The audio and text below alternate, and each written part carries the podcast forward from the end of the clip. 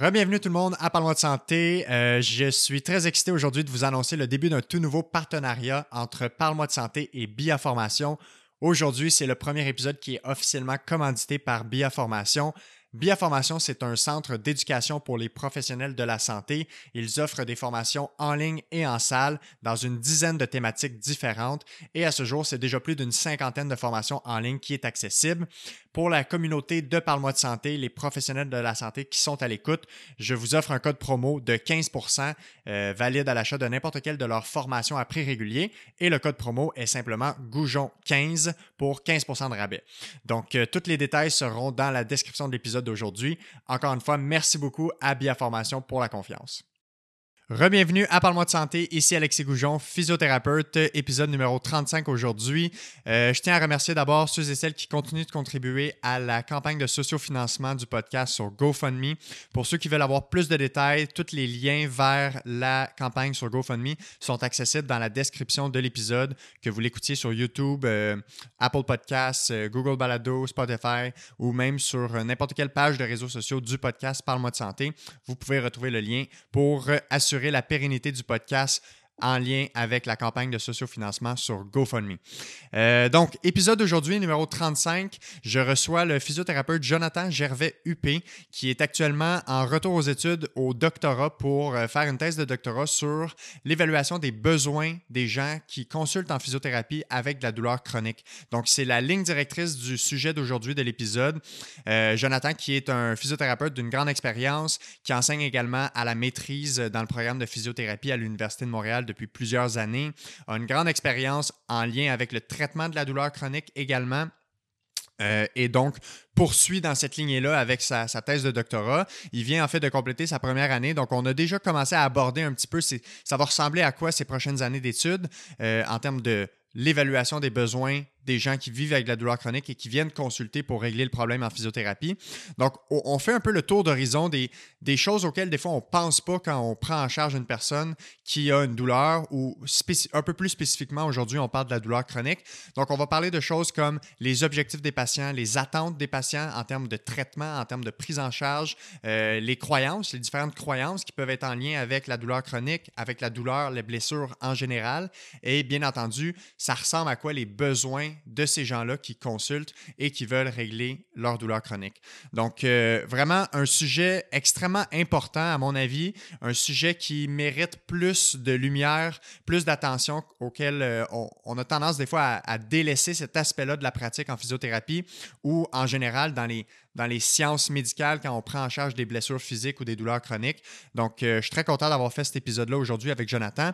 Et euh, voilà, donc euh, sans plus attendre, je vous laisse apprécier cet épisode numéro 35 avec le physiothérapeute Jonathan Gervais-Huppé.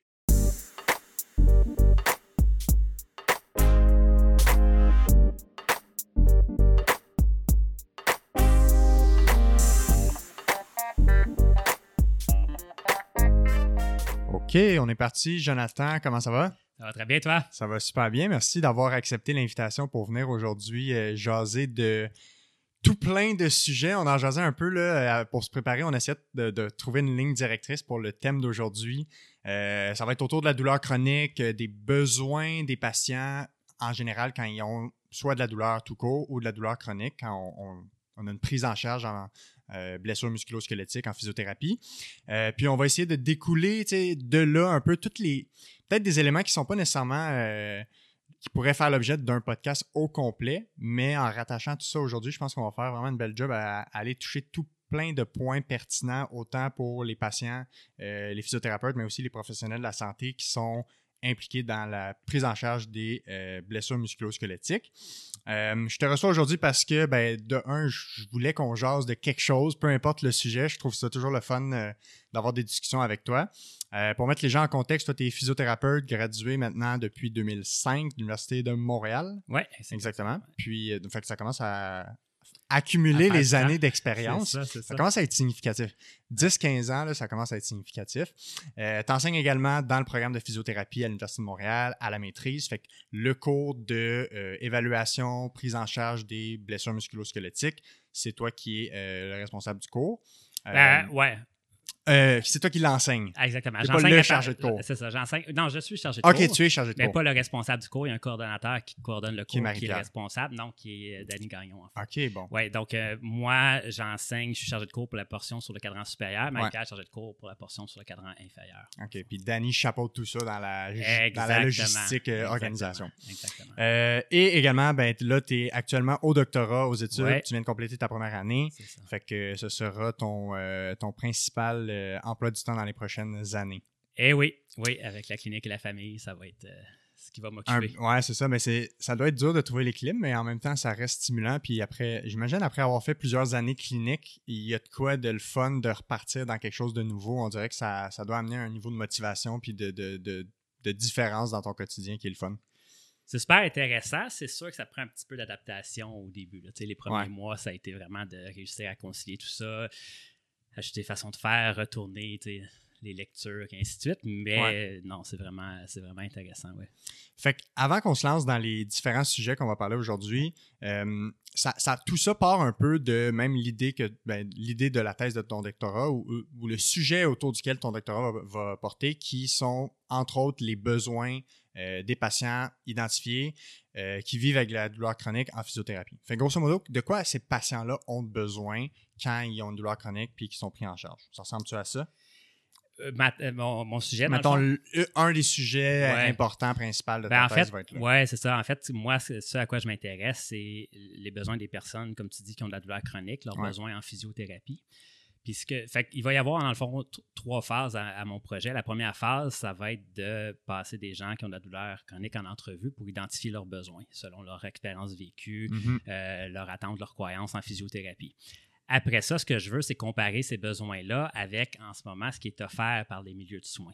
Donc, moi, ce que je veux voir, c'est est-ce que finalement, est-ce que les, les, euh, les politiques organisationnelles, les pratiques cliniques dans les milieux de soins en physiothérapie, autant publics que privés actuels, répondent aux besoins des Mhm. patients qui ont de la douleur chronique? Donc, une fois qu'on va avoir identifié les besoins, ce que je vais faire, c'est que je vais monter un questionnaire qui va être envoyé aux milieux de soins privés et publics en physiothérapie au Québec. Ce questionnaire-là va, porter sur leur politique organisationnelle, leurs pratiques cliniques. Donc, on peut penser aux, aux listes d'attente, aux Ouais. tarifs, euh, à l'environnement, vraiment tout ce qui entoure la pratique, autre que vraiment ce que les physiothérapeutes font, là, que la Mhm. technique, c'est vraiment plus au niveau organisationnel. Donc, le questionnaire va porter là-dessus, mais il va être basé sur les besoins identifiés. Donc, notre but, dans le fond, avec ce questionnaire-là, c'est de voir, selon les réponses fournies par les milieux de soins, est-ce qu'on répond aux besoins ou non. Ouais. Puis, finalement, la troisième phase, ben, ça va être de reprendre ces personnes-là qui ont douleur chronique, qu'on a passé en entrevue, sous forme de groupe de discussion, leur présenter les réponses au questionnaire des milieux de soins et voir si finalement ils ont l'impression que ça répond ou non à leurs besoins. Fait que c'est un peu ce vers où on s'en va. Ça implique une grosse première phase, puis je pense qu'on va en parler tantôt, Ouais. qui est vraiment l'aspect besoin des patients, qui, qui semble être simple. On en parle souvent, on veut répondre aux besoins, on veut répondre aux besoins, mais finalement, c'est un peu plus complexe finalement que ça. là. Ouais, puis ça met un peu de la lumière, ou en tout cas, c'est ça la pertinence d'avoir des études qui s'attardent à, regarder ça, c'est que ça va quantifier et mettre de façon très objective sur papier euh, le gap qu'il pourrait avoir entre les besoins des patients et ce que nous, on offre en ce moment ou ce que l'ensemble des soins en physiothérapie offre. Puis, on, on pense, c'est ça qu'on veut en tout cas, combler leurs besoins ou on veut répondre à leurs besoins, mais des fois, peut-être qu'on ne sait pas exactement si on cible les bonnes choses ou peut-être que, oui, on cible les bonnes choses, mais que ça peut être encore plus adapté selon les personnes. Oui, exactement. Puis tu soulèves un bon point. Comme tu dis, on cherche soit à combler, soit à répondre à leurs besoins. Puis ça, je pense que la plupart des, des guides pratiques, euh, les- la plupart des, des guides des- ou des rapports des gouvernements vont tous s'en aller dans cette direction-là pour les soins de santé. Ce qui est important, ou en, en réadaptation, ce qui est important, c'est de répondre aux besoins des patients. Ouais. Maintenant, ce qu'on se rend compte, c'est que la plupart de la littérature et des études qui tournent autour des besoins des patients ont surtout, ben, en fait, il y a comme deux grandes catégories de besoins. Quand on regarde un petit peu toutes les, les perspectives, les théories qu'il y a sur les besoins, c'est comme s'il s'en dégage deux grandes catégories. Tu as les besoins qui sont plus, si on veut, évaluatifs ou évalués, puis tu as les besoins qui sont plus perçus. Les besoins plus évalués, c'est comme si c'est les besoins qui ont été identifiés ou évalués par les experts, les gestionnaires, les cliniciens, pour dire, bon, ben, tel groupe de population a un besoin pour tel type de service, alors que les besoins perçus, ben là, ça, ça va plus être les besoins subjectifs, les besoins rapportés par les patients qui vont dire, ben moi, je sens que j'ai besoin de telle chose. Ouais. Et en ce moment, ce qu'on voit, c'est que c'est ça, c'est que la plupart des études se sont surtout concentrées sur les besoins évalués par les experts. Puis ça, ce qu'on sait, c'est que ça amène une approche qu'on va appeler euh, en anglais, c'est top-down, donc du haut vers le bas, de dire, bon, ben les gestionnaires, les experts, les cliniciens disent que c'est ça les besoins et c'est ça qu'on devrait offrir, tel type de service ou qu'on devrait offrir pour cette population-là. Et ça, ben justement, c'est n'est pas toujours une représentation exacte des besoins des patients. Donc, à ce moment-là, on ne peut pas dire qu'on répond nécessairement aux besoins des patients. On, on, répond à des besoins identifiés de façon objective ou autre par des experts, mais ça ne veut pas dire que c'est vraiment ça, les besoins réels de ces patients-là. Fait que ça soulève toutes sortes de questions au niveau justement de l'autonomie des, personnes qui, qui, accèdent à, ces services-là, euh, au niveau bon, de l'allocation des ressources, est-ce que c'est justifié ou non, est-ce que c'est vraiment à ces besoins-là qu'on veut répondre? Fait que c'est ça un petit peu la, complexité, si on veut, du concept de besoin des personnes. Puis moi, ce que je veux avec mon, euh, mon étude, c'est vraiment plus d'aller voir c'est quoi les besoins que les personnes nous rapportent. Puis ces mhm. besoins-là, les besoins perçus, ben ça va être, dans le fond, ça va découler de c'est quoi leur attente, ça va être selon leurs valeurs, selon leurs croyances, euh, leur mhm. expérience passée, euh, leur, perception de ce que ça devrait être un service de physiothérapie, dans le fond, parce qu'on peut parler aussi de besoins comme euh, de besoins euh, idéal, de besoins, ça serait quoi un, service de physiothérapie qui serait idéal pour vous? Puis à ce moment-là, ben, ça peut aussi sortir plein de choses qui ne sont pas nécessairement des choses, euh, des éléments qui ont vécu ces personnes-là, mais c'est des, éléments qu'ils aimeraient avoir dans le service de physiothérapie. Puis au final, ça mènerait probablement vers quelque chose qui est plus bottom-up, comme on disait. Donc de partir de la base de en bas, qu'est-ce qu'eux ont besoin, puis de bâtir des, des des politiques, des organisations, puis des, soins de traitement, ben, en fonction de ces besoins-là. Donc, l'approche centrée sur le patient, qu'on va, qu'on va, qu'on va parler tantôt. C'est bon, c'est bon, j'allais justement parler de ça, fait que tu fais bien en parler. oui, on peut y revenir tantôt. Dans les termes clés que tu as mentionnés, là, dans, dans les, un peu en introduction à date, tu as parlé des attentes, des croyances, des, besoins, des objectifs. Euh, on a déjà défini un petit peu différents types de besoins, fait que les besoins que nous, les experts, on identifie comme étant importants pour les patients versus des besoins qui sont vraiment perçus par les patients. Euh, dans, dans cette grande sphère-là, c'est quoi le rôle, par exemple, des attentes? Tu as parlé des attentes des patients. Euh, tout le monde, tu comme consommateur de n'importe quel service ou produit, tu vas à l'épicerie, tu as une attente particulière, tu vas dans un magasin de réparation d'ordinateur, tu as une attente. En soins de santé ou dans notre pratique plus principalement la physiothérapie, c'est quoi le rôle des attentes des patients dans leur prise en charge en termes de douleur, douleur chronique, blessure? Bien, en fait, c'est un très bon point parce que, premièrement, par rapport à le lien entre le besoin et les attentes, il y a certains, euh, euh, chercheurs qui vont dire qu'il a on peut pas dire qu'un besoin est nécessairement une attente. Mm-hmm. Parce qu'ils vont dire c'est pas parce que la personne a une attente que c'est nécessairement un besoin. Ouais. Fais juste attention avec tes mains euh, sur la table. Non, non, c'est bon. Euh, fait que moi, j'ai plus tendance à penser au contraire. Si la personne soulève qu'elle a des attentes, ben, c'est qu'il y a un certain besoin en dessous de ça. Je comprends. Puis ça aussi, c'est pas, pas juste moi, là, dans le sens qu'il y a beaucoup de chercheurs aussi qui s'en vont là-dedans. Fait qu'il y a un petit peu des deux. Euh, et comme tu le disais, ben, les attentes, ce qui va arriver, c'est que dans le fond, il y a de plus en plus d'études qui démontrent que finalement, ce qui fait une différence pour la personne qui consulte pour un service, c'est pas nécessairement juste euh, la technique qui est faite sur la personne, sur le patient. c'est vraiment l'expérience vécue par la personne qui va faire une grosse différence. Puis dans son expérience vécue, ben, il y a toute la question de satisfaction aussi. Puis la satisfaction, ben, c'est de répondre à ses attentes aussi, mm-hmm. qui sont à quelque sorte ses besoins aussi. Fait que ça a quand même, je pense, une très grande importance dans la prise en charge qu'on a avec ces personnes-là, d'être capable de, d'identifier ou de les questionner par rapport à leurs attentes pour finalement euh, mieux répondre à ces attentes-là. Puis de cette façon-là, on va probablement répondre mieux à leurs besoins aussi. Je pense que ça t'est certainement arrivé en clinique aussi. En tout cas, moi, ça m'arrive. Tu vois quelqu'un qui a déjà été vu par une autre personne en physiothérapie ailleurs, qui n'a pas nécessairement été satisfait. Ben, je pense que c'est quand même important de questionner cette personne-là, savoir pourquoi elle n'a pas été satisfaite, c'est quoi ses attentes justement qui n'ont pas été répondues ou qui étaient différentes, pour éviter que, parce que ce que l'autre personne a fait, c'était peut-être super bon, mais il faut juste faire attention de ne pas s'en aller dans la même direction parce qu'à ce moment-là, on ne répondra pas plus à ses attentes à cette personne-là. Donc, d'essayer de faire un peu le ménage dans tout ça pour voir où on s'en va, euh, puis s'assurer vraiment d'être en, concordance seulement avec la personne, ce à quoi elle s'attend. Oui, oui. Puis j'irais même jusqu'à dire que c'est possible que l'intervention en tant que telle, la technique, le traitement, le plan d'exercice était adéquat. mais que le contexte, le lien de confiance avec le thérapeute n'était pas parfait. Puis on sait que ça, c'est un grand catalyseur pour la mise en place de, tout le reste. Fait que des fois, juste de, mettre une espèce de, mise en scène optimale dans l'évaluation, dans l'entrevue avec le patient, puis de, de bien poser ces questions-là, d'aller un peu voir, cibler les attentes, les besoins, ça peut être assez pour avoir un lien de confiance qui est peut-être meilleur que ce que la personne avait eu auparavant.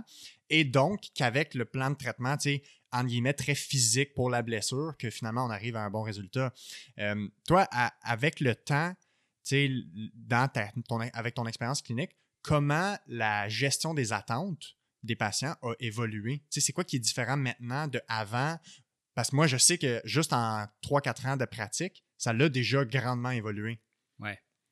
Ben, je pense quand on est nouveau gradué, quand on commence à travailler, je ne sais pas pour toi, mais moi, je sais que c'était ça. Je pense qu'on on est comme beaucoup, beaucoup dans notre tête, puis on s'en va vraiment dans une direction, puis tu sais, la personne va nous parler d'un type de douleur, on va l'évaluer, on va suspecter telle, telle hypothèse, puis on va dire, OK, pour aider ça, ben, c'est tel type de technique qu'il faut, puis on va s'en être vraiment dans une direction très, très biomédicale, très, OK, mm-hmm. c'est ça qu'il faut qu'on fasse, c'est ce qui a été prouvé, on va faire ça, puis on va mettre un petit peu de côté la personne, tu sais. Puis, euh, pas nécessairement parce qu'on n'y croit pas que c'est important de questionner la personne sur ses besoins, ses attentes, mais je, je pense qu'on est vraiment dans notre tête puis on focus sur quelque chose. Et je pense qu'avec les années, moi, en tout cas pour ma pratique, c'est beaucoup ça qui a changé. Euh, on dirait que maintenant, avec plusieurs patients, je me casse beaucoup moins la tête nécessairement à, savoir c'est quoi la technique idéale, c'est quoi que je devrais faire techniquement qui va vraiment l'aider. Bon, peut-être parce que avec l'expérience, on le sait un peu plus, puis on a moins se la tête pour ça. Mais ça fait que aussi, je vais beaucoup plus questionner la personne sur c'est quoi ses attentes, sur c'est quoi, euh, bon, évidemment, ses buts, ses objectifs, c'est quoi ses besoins. Euh, beaucoup de rétroaction pendant le traitement aussi, de demander, bon, est-ce que, est-ce que ça a répondu justement à vos besoins? Est-ce qu'il y, est qu'il y, a autre chose que vous voulez qu'on discute? vraiment, je pense que ça part tout ça part beaucoup d'une espèce de collaboration avec le patient. Ça devrait beaucoup être ça, d'être un partenariat. On échange l'information. Je te dis en quoi je peux t'aider, je te dis ce qui peut fonctionner comme technique, je te le partage, c'est à toi en tant que patient à me dire si oui ou non ça t'intéresse, puis qu'est-ce qu'on peut faire à partir de là. Fait que je pense que c'est beaucoup ça dans mon cas qui a changé mm-hmm. par rapport à ça au fil des années. Parce que, puis même avec le temps, je réalise qu'il y, a différents types d'attentes. Fait que tu as l'attente de qu'est-ce qui va se passer dans le premier rendez-vous. Fait que la priorité jour 1, qu'est-ce qu'aujourd'hui il faut que je fasse pour que vous soyez satisfait en sortant? Tu as aussi l'attente de quel genre, tu sais, souvent la physio, ça passe par des exercices, mais il y a l'attente de quel genre d'exercice tu penses qui va t'aider? Dans le coffre à outils des techniques de traitement manuel que le physio peut avoir, il y a l'attente de moi, je pense que c'est ça qui va m'aider ou c'est ça que j'ai envie ou j'ai besoin. Euh, puis il y a aussi l'attente de oui, c'est beau aujourd'hui tes attentes pour notre premier rendez-vous, mais tu sais, dans, dans, dans notre suivi, est-ce que tu t'attends à ce qu'on ait un suivi à, court terme, à long terme, moyen terme? Puis dans les prochaines séances, qu'est-ce qui est important pour toi qu'on fasse? Parce que souvent, puis moi, au début, c'était beaucoup les attentes du premier rendez-vous. Qu'est-ce qui est important, vos attentes prioritaires aujourd'hui? Puis peut-être que je ne pensais pas assez à, ben, dans les prochains rendez-vous, il y a peut-être d'autres attentes qui sont importantes d'avoir. Euh, puis de ne pas réévaluer ça ou de ne pas euh, re-questionner ça. Des fois, on peut penser qu'on a fait une bonne job au début en, ciblant ces attentes-là, mais finalement, on, passe peut-être à côté des choses des fois. Oui, oui, clairement. Clairement, je pense a des questions aussi simples que juste demander, euh, qu'est-ce que je peux faire pour vous, ou euh, justement, c'est quoi vos attentes par rapport à, votre consultation en physiothérapie, puis ainsi de suite. Je pense que juste ça, ça peut donner énormément mm-hmm. d'informations sur laquelle bâtir pour en arriver à quelque chose. Puis je pense que c'est super important comme clinicien de mettre de côté l'aspect de dire bon ben ça semble être tel type de condition, tel type de sévérité, il faudrait que je vois la personne X nombre de fois par semaine pour faire ça, ça, ça, ça, ça. je pense que tout le plan de prise en charge doit être vraiment discuté, puis partagé, puis avec la personne qui consulte, puis à partir de là, ben, de mettre quelque chose en place qui répond aux besoins des deux. C'est sûr qu'en tant que clinicien, c'est notre rôle quand même de d'un peu guider, au moins de, partager toute l'information pour que la personne soit capable d'avoir, de, faire des, choix éclairés. C'est sûr que si on pense que tel type d'activité ou autre peut vraiment nuire à la personne, ben ça, c'est quand même à nous de le dire clairement, mais à ce moment-là, c'est quand même à elle de décider ce qu'elle va faire avec cette information-là. Exact. Le choix final doit tout le temps revenir à la personne qui, consulte, justement. Je pense que oui, je pense que oui. Puis tu vois, tu sais, encore sur les attentes, là, euh, la première année de pratique, en fait, je me rappelle le moment où demander les attentes lors de l'évaluation devenait systématique. Puis il y a un avant et un après pour moi dans ce que je percevais qui était important pour le patient. Tu sais, ça fait un peu un lien avec ce que tu as parlé au début, des besoins perçus par les patients, puis les besoins que nous, les professionnels, on pense que les patients ont. Euh, moi, quand j'ai commencé à travailler, je pensais que la priorité pour les patients, quand ils, ils venaient en premier rendez-vous, c'était de sortir avec moins de douleur que c'était ça le plus important. Si tu as une douleur à 8 sur 10 puis tu ressors avec une douleur à 4 sur 10, j'ai fait ma job comme physio. Puis quand je pose les questions, tu j'ai jamais analysé prendre 100 dossiers puis vraiment faire des catégories d'attente, mais je le vois, là, le pattern, les, réponses qui reviennent le plus souvent. Puis jour 1, quand je demande aux patients, c'est quoi vos attentes les plus importantes aujourd'hui pour notre premier rendez-vous? Euh, avoir moins mal sort jamais dans les premiers. Très, très, très rarement. Ce qui va sortir, c'est je veux savoir qu'est-ce que j'ai. Comment ça s'appelle? C'est-tu grave? Je vais-tu être capable de rejouer au hockey? Je vais-tu être capable de reprendre mon petit-fils? Je vais-tu être capable de faire mon ménage? Euh, qu'est-ce que je peux faire chez nous? Exactement. Puis, y a-tu. Souvent, les gens, ils viennent en physio, ils savent comme exercice, OK? Fait que souvent, ils vont dire comme, as-tu des exercices ou des étirements ou quelque chose? Fait qu'en gros, ils veulent savoir c'est quoi qui se passe, c'est-tu grave, ça va-tu se régler, on a-tu besoin d'une autre intervention? Tu sais, ils veulent être rassurés souvent. Toi, observes-tu ce même constat-là?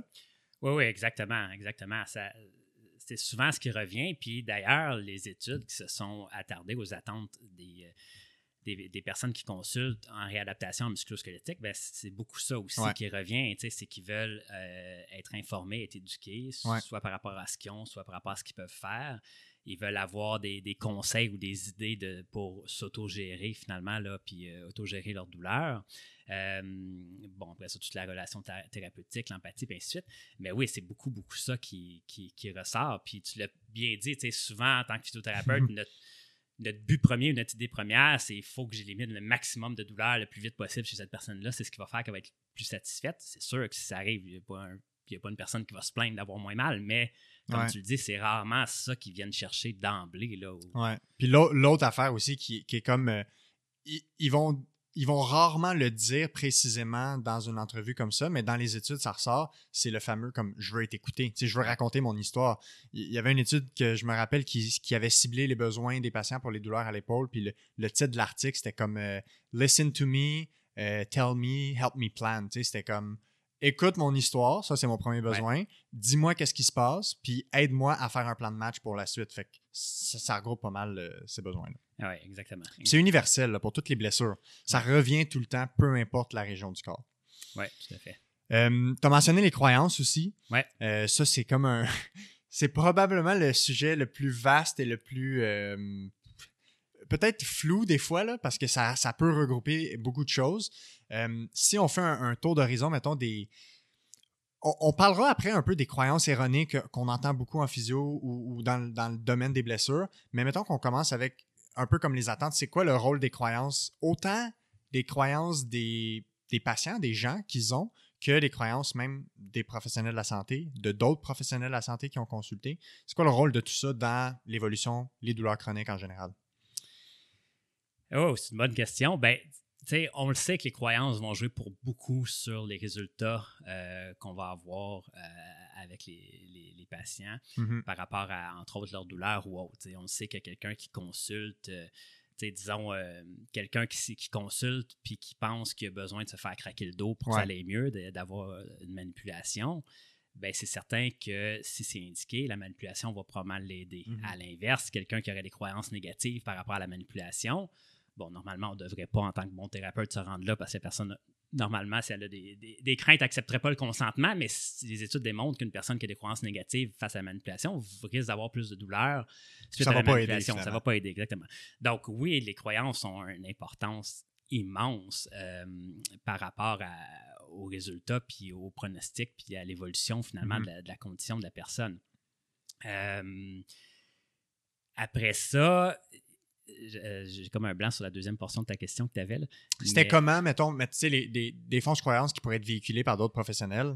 Ouais. comment ça, ça peut avoir un impact?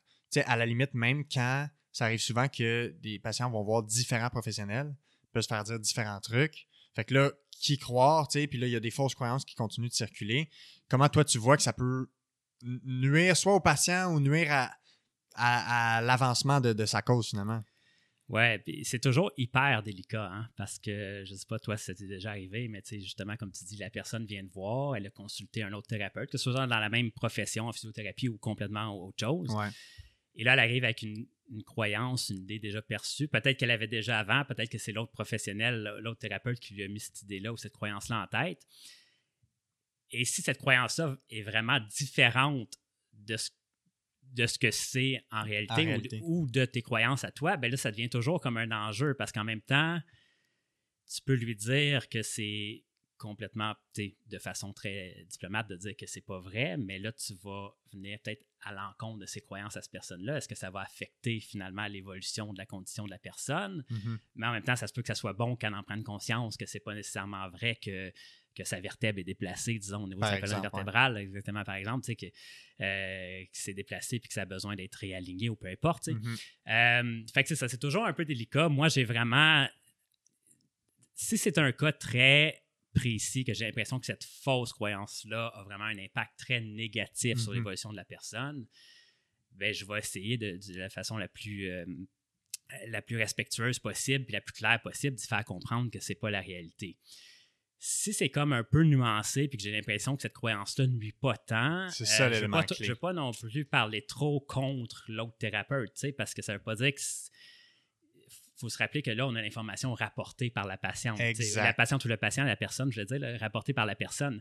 Fait que ça se peut que ça soit un peu déformé par ces croyances-là à la base. Fait que, de dire que ce que l'autre a dit, c'était complètement faux, faut juste faire un petit peu attention aussi de quelle façon on, approche ça. Euh, mais c'est ça, c'est toujours un peu délicat. Euh, comme je dis, si, si j'ai l'impression que ça nuit vraiment, soit l'évolution de la personne, soit vers où moi je veux m'en aller avec cette personne-là, ben là, je pense que ça n'a pas le choix d'être mis au clair.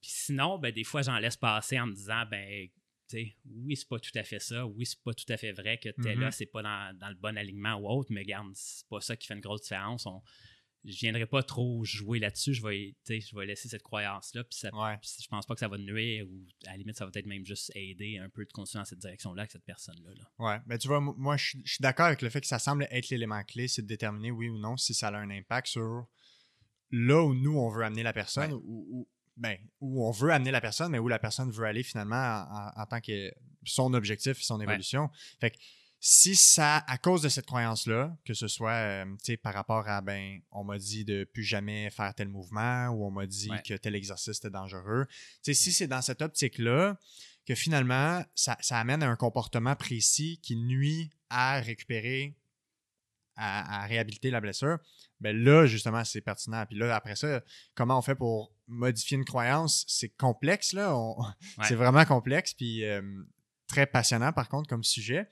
Euh, fait que moi, c'est là où je vois la différence. Tu euh, as parlé de, de vertèbres déplacées, je viens de parler de mouvements interdits, des trucs comme ça. Euh, c'est quoi certaines fausses croyances clés que tu remarques qui reviennent souvent qu'aujourd'hui, on peut prendre le temps vraiment de, démystifier ça un peu, puis peut-être même essayer d'être un peu plus optimiste que certaines croyances qui sont très arrêtées, puis qui demeurent en circulation comme mythes? Ouais. Ben, comme on a dit, tout ce qui est par rapport, on en entend beaucoup par rapport à, à la colonne vertébrale. Ouais. Euh, j'ai la colonne croche, colonne euh, j'ai une vertèbre déplacée. Colonne déplacée, euh, le bassin, un peu la même chose aussi. Les on, hanches. dit exactement. Fait tout ce qui est question de d'os déplacés, d'os mal alignés, je pense que c'est c'est très, très, très mécanique. Puis on le sait maintenant que c'est pas ça qui, est responsable de la majorité des, douleurs ou qui va faire une différence si ça peut être corrigé ou non. Fait que ça, je pense qu'il y a beaucoup, beaucoup d'emphase là-dessus sur l'aspect vraiment biomécanique qui est mis souvent. Puis c'est souvent dans un langage aussi. Puis je pense que tu as probablement eu de la discussion avec d'autres euh, d'autres personnes qui ont participé à ton podcast. Mais c'est souvent dans les mots utilisés aussi qui sont des mots très très fort, très, très, très grave souvent. Qui fait que ça, anxiogène souvent. Anxiogène, exactement. Fait que ça, ça, ça va certainement pas aider. Ben, comme tu l'as dit, euh, les mouvements à éviter, combien de fois qu'on entend des gens qui, qui ont consulté euh, professionnel de la santé quelconque, qui se sont fait dire euh, ben, tu ne pourras plus jamais courir, mm-hmm. il faut que tu arrêtes complètement la course ou telle activité, ou ainsi de suite. Puis, entre toi et moi, je pense que c'est vraiment d'accord avec ça aussi. Est-ce qu'il y a vraiment des conditions où ça va vraiment être ça? Ouais, moi, je pas capable, je suis pas capable d'en identifier. Mais c'est ça, tu sais, moins une condition où la personne est vraiment. Il faudrait vraiment plus qu'elle fasse de course à pied. Je suis pas sûr qu'on est capable d'en identifier. Ouais. Oui, il va falloir qu'elle réajuste son, entraînement, sa course, qu'elle y aille progressivement, puis ainsi de suite. Mais de dire que tu peux plus jamais en faire, fait que, ça, c'est sûr que c'est quelque chose qui revient énormément. Euh, c'est tous des trucs qui sont très catégoriques au final. Tu sais, mettons, avec le dos, on pense à comme faut plus jamais que tu te penches le dos pour avancer quelque chose. Il ne faut pas courber le dos. Il faut absolument plier les genoux pour avancer des charges. Ça, c'est des choses qu'on entend souvent. Exactement. Euh, beaucoup en lien avec la course à pied. le fait que ce soit un sport avec des micros impacts répétés, on, entend souvent le discours de ben, ça donne des chocs dans le genou, dans la hanche, dans le dos. Euh, puis, on sait maintenant, avec de plus en plus de sciences très solides, que les gens qui courent toute leur vie, les coureurs par rapport aux non-coureurs, s'ils n'ont pas couru à un niveau international professionnel, qui n'ont pas été blessés à répétition, puis qui ont bien dosé ça toute leur vie, ils, sont moins, entre guillemets, usés que les non-coureurs. Ils font moins d'arthrose aux au, genoux, à la hanche, aux pieds. Fait que, mais ça demeure quand même très présent. Fait que, en lien avec la course, mais les mouvements interdits aussi. Là. Je sais pas si toi, tu as d'autres exemples en tête. Ouais. Euh, par rapport aux mouvements interdits, pas nécessairement, mais d'autres croyances. Je pense qu'il y a toutes les croyances aussi par rapport aux techniques qu'on va faire. Mmh, ouais. Croyances ou attentes, ça dépend comment on veut l'appeler, mais bref. OK, les techniques de traitement. De traitement, les c'est ça, de dire les croyances qu'il faut absolument que, qu'on ait pesé très fort sur tel muscle pour qu'il se relâche ou autre, ou qu'on mmh qu'il faut mmh absolument que qu'on ait travaillé manuellement telle, telle autre chose pour que ça fasse un effet. Ça, dans certains cas, oui, là, je ne dis, pas, dis pas le contraire, mais il y a quand même beaucoup de croyances aussi par rapport à ça. Et euh, il y avait un autre point que, que j'ai oublié en parlant de ça, ça va me revenir. Mais euh, c'est ça. Donc, je pense que ça, c'est une grosse chose. Ah, l'autre chose, c'est, tu, tu as parlé d'arthrose, toutes les croyances de dire que parce que j'ai, disons, de l'arthrose avancée ou de la dégénérescence avancée dans mon dos, que je suis pris avec cette douleur-là à vie, tu sais. Ouais. Parce que ça, des fois, aussi, ça peut être quelque chose qu'ils ont entendu de d'autres professionnels ou autres, ou juste une croyance qu'ils ont, tu sais, qui, nous arrive avec le rapport de la résonance magnétique, ils voient un peu l'état de, de leur dos ou de leur peu importe quelle articulation, et à ce moment-là, ils ont l'impression qu'ils vont être pris à vie avec cette douleur-là. Ouais. Moi, j'appelle euh, ça les croyances associées aux étiquettes. Les associations entre des éléments, entre guillemets, pathologiques puis des douleurs. Tu sais. L'arthrose égale douleur. c'est ce genre d'association-là qu'on sait qui n'est pas systématiquement vrai, en fait, qui, est plus souvent faux que vrai. Que vrai. Euh, fait que oui, ce que tu as parlé, c'est quelque chose qui, qui, est souvent là. Fait que les gens, des fois, peuvent même s'auto-condamner à avoir mal toute leur vie parce qu'ils se disent ben, c'est mon arthrose, c'est normal. Exactement. Puis je pense que ça, tantôt on parlait des croyances qui sont euh, nécessaires de, faire comprendre à la personne que c'est des fausses croyances. Ça, c'en est une que je pense que ça vaut la peine souvent de clarifier parce que si la personne pense que dû à son arthrose, elle va être pris à vie avec des douleurs, ben ça n'avancera pas super bien. Là, fait que ça, je pense que c'est vraiment important de prendre le temps de leur faire comprendre que l'usure, la dégénérescence qu'il y a au niveau d'une articulation ou autre n'est pas en lien direct avec la douleur. Mm-hmm. Dans, six mois, la personne va peut-être ne plus avoir de douleur ou nettement moins. Puis si, on, si elle passait notre radiographie ou notre résonance magnétique, elle aurait la même usure. C'est ça, c'est ça. Fait que, de, de, leur faire comprendre ça, ça, je pense, c'est une croyance qui est vraiment importante à, à, démystifier. à démystifier. Exactement. Puis, il y a des croyances aussi par rapport à l'aspect chronique, de douleur chronique, de dire que justement, tu sais, que ah, euh, le médecin m'a dit que c'était une douleur chronique, donc je vais être pris avec ça à vie. Bien, encore là, la définition de chronique, quand on la regarde, c'est que c'est une douleur qui dure depuis plus de trois ou six mois, mais ça ne dit rien pour le futur. Dans le sens, on associe beaucoup l'aspect chronique à l'aspect futur, de dire c'est chronique, que je suis pris avec ça à vie. Oui, je ne veux pas dire que les gens qui ont de la douleur chronique, euh, que c'est pas vrai qu'ils ont de la douleur pendant plusieurs années ou à vie. Non, il y en a beaucoup qui c'est ça, mais il faut juste faire attention d'emblée de ne pas nécessairement associer le fait qu'on s'est fait dire que ça allait être chronique, que c'était chronique, pardon, au fait que ça va Ouais, c'est ça. quelque chose qui va perdurer dans le temps. Ça se peut qu'au bout de quelques mois ou quelques années, que ça allait diminuer de beaucoup, même si ça ait complètement disparu. La classification en termes de terminologie de chronique, pour l'instant, en fait, c'est juste décrit selon le temps. Le, nombre de temps depuis lequel tu as de la douleur. Exactement, exactement. Ça ne veut pas dire que tu as une douleur chronique, que tu es en dépression, puis que c'est dans ta tête, puis tout ça. C'est juste un aspect de ça fait combien de temps que tu as mal.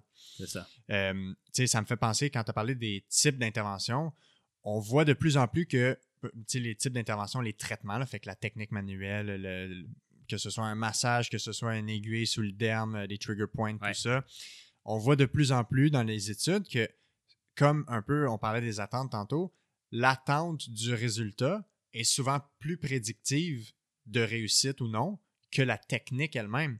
Fait que c'est fou de voir à quel point maintenant on peut plus juste considérer un aspect très, très, très technique pour une pathologie sans considérer l'être humain qui a cette pathologie-là, ses attentes, ses croyances envers le traitement. Fait c'est, un gros, euh, j'ai pas envie de dire casse-tête, mais c'est beaucoup d'éléments avec lesquels il faut être capable de jongler pour déterminer tout le temps le meilleur plan de traitement pour la personne qui est devant toi. C'est, ça qui est difficile aussi avec la gestion de, de tous ces éléments-là parce que tu as bien beau avoir des bons résultats avec certaines interventions, ça se peut que si la personne, elle, ne pense pas que l'intervention va l'aider, il y a de faibles chances. Tu sais, j'ai pas vu de, de moment où ah, je vais quand même faire une intervention que la personne ne pense pas qu'il va l'aider.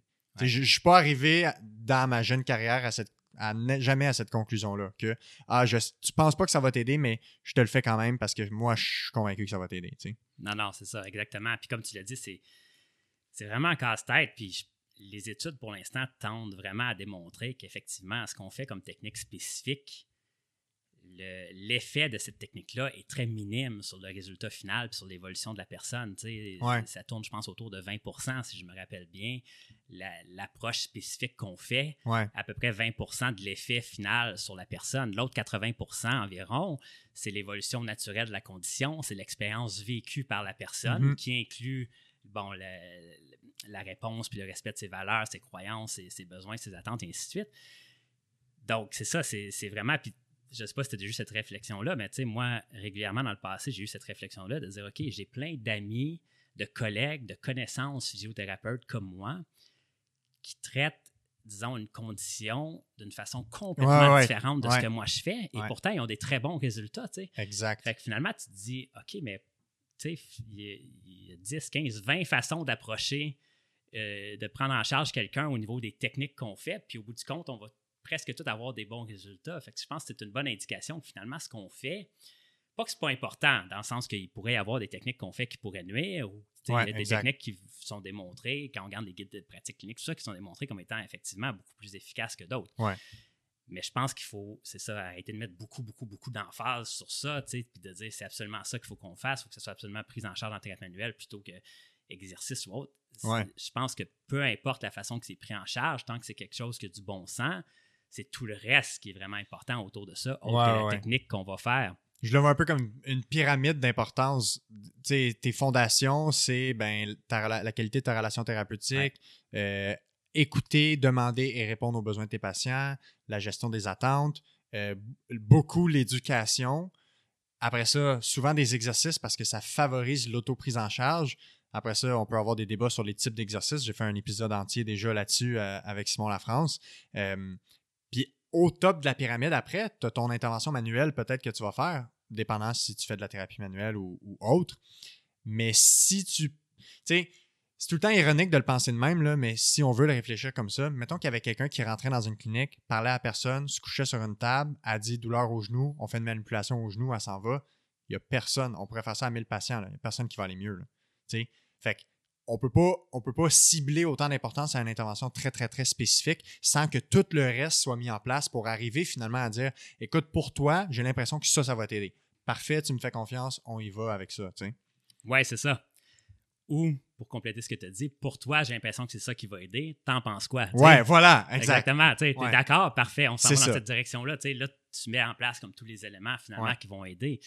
Euh, fait que c'est ça, je pense que vraiment, ben, comme tu l'as dit, tout ce qui entoure va être hyper, hyper important au-delà de seulement la technique qu'on va faire finalement. Je pense, j'essaie de penser, c'est de qui j'ai entendu ça. Je pense que c'est peut-être euh, Chad Cook, un chercheur américain dans un, un, cours qui avait dit ça, dit l'idéal, c'est d'offrir le, bon traitement à la bonne personne au bon moment par la bonne personne. C'est comme vraiment tout l'ensemble de ça. Fait que c'est pas de dire que les techniques spécifiques qu'on fait sont pas, sont pas efficaces ou on ne doit pas prendre le temps de, de, les perfectionner ou de se questionner si c'est vraiment justifié de faire ces techniques-là. Non, c'est quand même bien, mais c'est juste de garder en tête que c'est juste une infime partie de ce qui va faire que la personne va évoluer et aller mieux finalement. Il faut que tu choisisses le bon traitement pour la bonne personne selon ses attentes, ses croyances, ses besoins.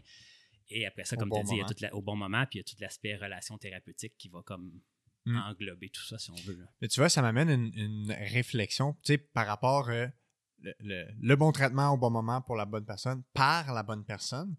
Penses-tu que c'est notre, puis tu sais, euh, c'est pas, euh, c'est vraiment euh, plus avoir ton opinion là-dessus. Penses-tu que c'est notre devoir de tout le temps être la bonne personne pour tous les types de patients? Tu sais, parce que des, des fois, je c'est très une, une infime portion de mes patients que des fois, j'ai l'impression que le, Le il- fit, le hein. fit, on dirait que je suis pas capable d'aller chercher parfaitement la bonne relation thérapeutique, le bon lien de confiance.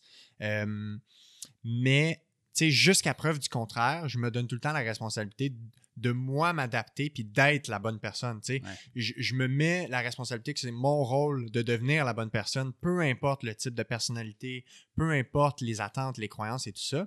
Euh, Penses-tu que c'est notre rôle de s'adapter tout le temps, tout le temps, ou est-ce que des fois, on ne peut réellement pas être la bonne personne pour un patient? Ben écoute, je pas psychologue. J'aurais quand même tendance à te dire qu'effectivement, je pense que des fois, on ne peut pas, tu sais, dans le sens qu'il faut, en tant que thérapeute aussi, apprendre à mettre nos limites, tu sais, Mhm. dans le sens que je pense qu'il y a une limite à ce qu'on peut faire, puis c'est correct de la respecter puis de la mettre. Et je pense que des fois, la relation peut aussi, pour plusieurs raisons, ne pas fonctionner. Puis je pense Ouais. qu'à ce moment-là, c'est. Bon, ça peut être délicat, puis ça peut ne pas être facile, mais je, je pense que c'est de faire comprendre aussi à la personne que finalement, le fit est peut-être pas le bon, euh, puis qu'une autre personne pourrait peut-être. La relation thérapeutique pourrait peut-être être meilleure, et à ce moment-là, il y aurait des meilleurs résultats aussi. Là. Euh, Ouais. C'est souvent ça le. Un, un des éléments que je que j'hésite pas à dire aux gens aussi, c'est comme peu importe que je les ai traités ou non, c'est si si, euh, vous avez eu un traitement de physiothérapie, une prise en charge en physiothérapie qui n'a pas fonctionné pour vous, faut pas condamner la profession. non, c'est ça. Tu sais, tu peux aller voir un autre physiothérapeute, puis possiblement que le fit va être meilleur, que la relation va être meilleure. Euh, mais des fois, ce qu'on a, tendance à voir, c'est j'ai eu une prise en charge en physio, ça m'a pas aidé, je vais aller voir un chiro, un, os- un ostéo, acupuncteur, massothérapeute, thérapeute du sport, kinésiologue. Sais, fait qu'on change de profession au lieu de, ben peut-être que j'étais dans la bonne profession justement, mais c'est plus, faut que je trouve un autre être humain qui va plus fitter avec moi. ça. Je pense que.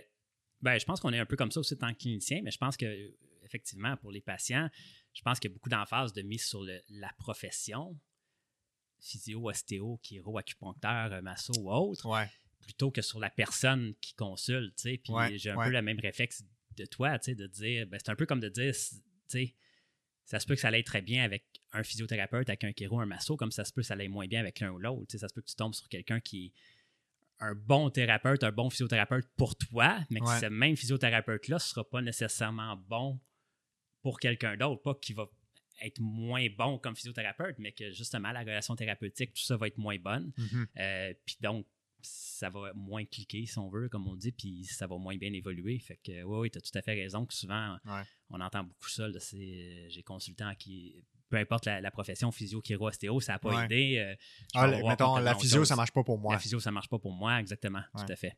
J'interromps le podcast quelques secondes pour te parler de la prochaine formation de Biaformation qui pourrait t'intéresser si tu es professionnel de la santé et que tu prends en charge des patients avec de la douleur persistante et chronique. On parle du cours de certification en gestion globale de la douleur niveau 1. Euh, il y a une partie théorique qui est préalable à la portion pratique qui va débuter le 6 avril prochain. Donc, il reste encore deux semaines pour compléter cette partie théorique. Et j'ai un code promo si tu veux en profiter pour l'occasion. C'est 15% de rabais avec le code Goujon15 pour la communauté des professionnels de la santé de Parle-moi de santé. Donc, euh, de retour au podcast. Mais, tu sais, puis c'est c'est curieux parce que, tu sais, euh, si, tu avais besoin de, je sais pas moi, des conseils légaux, puis tu allais voir un avocat, puis l'avocat était poche, tu vas pas aller voir un comptable après, tu sais. Ouais. Pour tes conseils légaux. Tu vas juste trouver un avocat qui est meilleur ou qui, en tout cas, que tu, que tu considères que la relation est meilleure puis qui a, qui a plus répondu à tes attentes et tes besoins.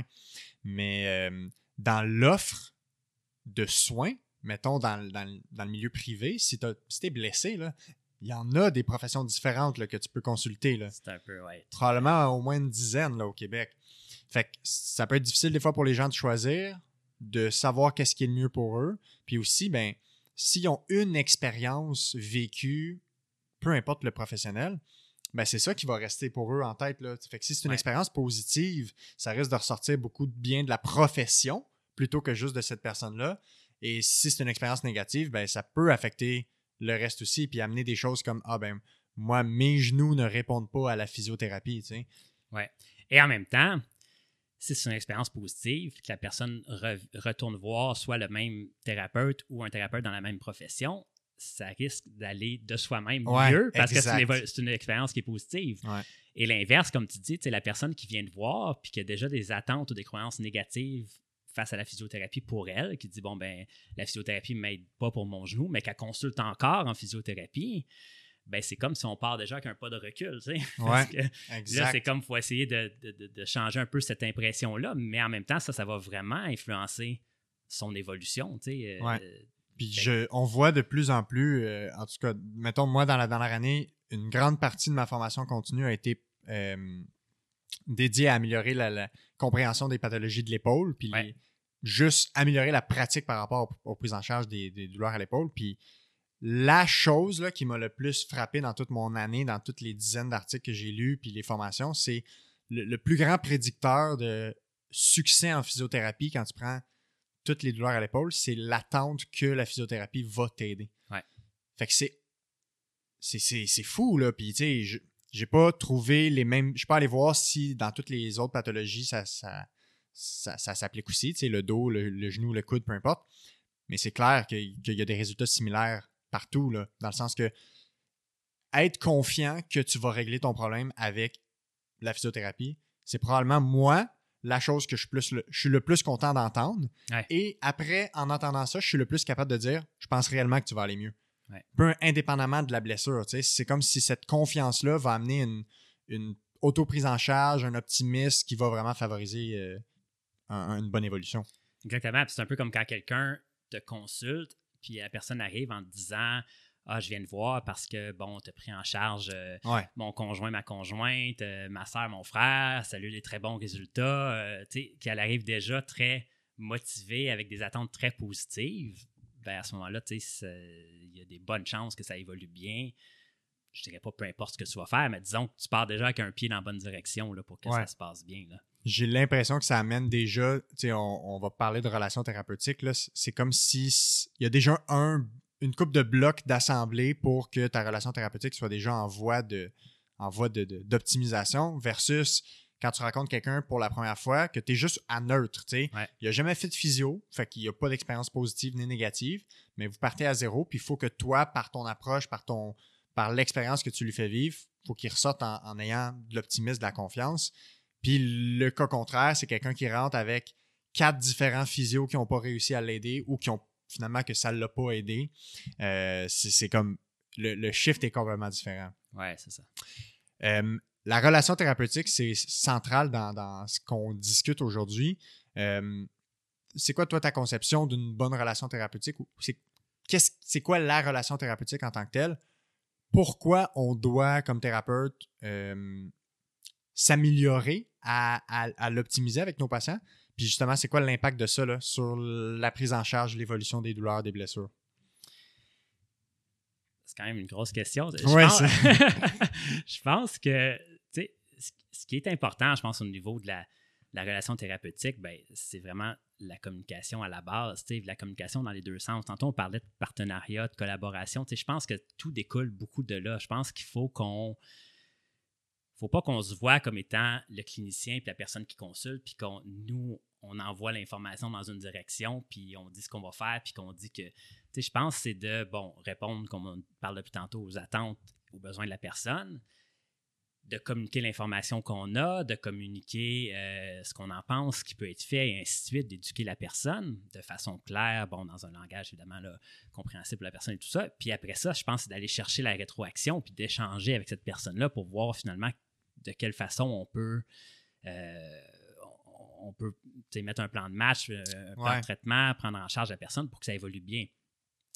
Je pense que c'est vraiment ça qui aide beaucoup à, bâtir la relation thérapeutique. J'ai l'impression, je, suis loin d'être un spécialiste de la relation thérapeutique, mais j'ai l'impression que quelqu'un qui consulte, puis que la personne, euh, le thérapeute professionnel de la santé, de la santé que la personne consulte, ne fait que dire ben c'est ça que tu as, c'est ça qu'il faut que tu fasses, euh, je vais te voir X nombre de fois, on va faire ça, ça, ça, ça va évoluer de, telle façon, arrête de faire ça, ça, ça, puis que la personne sent qu'elle n'a pas aucun pouvoir sur sa condition, sur sa prise en charge, qu'elle ne peut pas vraiment collaborer à ça, donner son autonomie, donner son point de vue, puis ainsi de suite.